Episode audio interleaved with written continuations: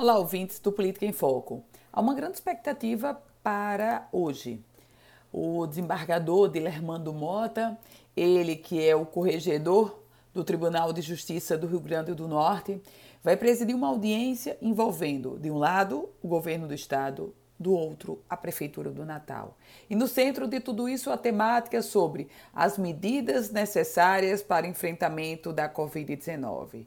Isso porque, de um lado, o decreto do prefeito Álvaro Dias parece muito mais flexível do que o decreto da governadora Fátima Bezerra.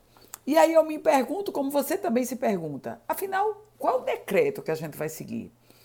A gente segue o decreto da governadora Fátima Bezerra, que proíbe o deslocamento das pessoas aos domingos e decreta o toque de recolher a partir das 8 horas da noite, de segunda a sábado? Ou eu e você vamos seguir o decreto do prefeito Álvaro Dias, que permite, inclusive, de segunda a segunda, que supermercados, bares, restaurantes funcionem até as 9 horas da noite.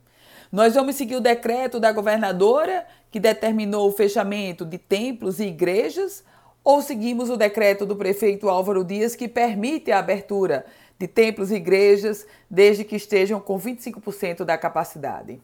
É nesse contexto, nessa contradição ou nesse choque do posicionamento do Estado e do posicionamento da capital potiguar que o desembargador Dilermando Mota vai mediar hoje uma audiência, uma tentativa de audiência de conciliação. E, naturalmente, claro, o que a gente espera é que o bom senso prevaleça, porque em tempos de gravíssima crise de saúde, as contradições que são postas para o próprio cidadão, isso só faz complicar ainda mais. Eu volto com outras informações aqui no Política em Foco com Ana Ruth Dantas.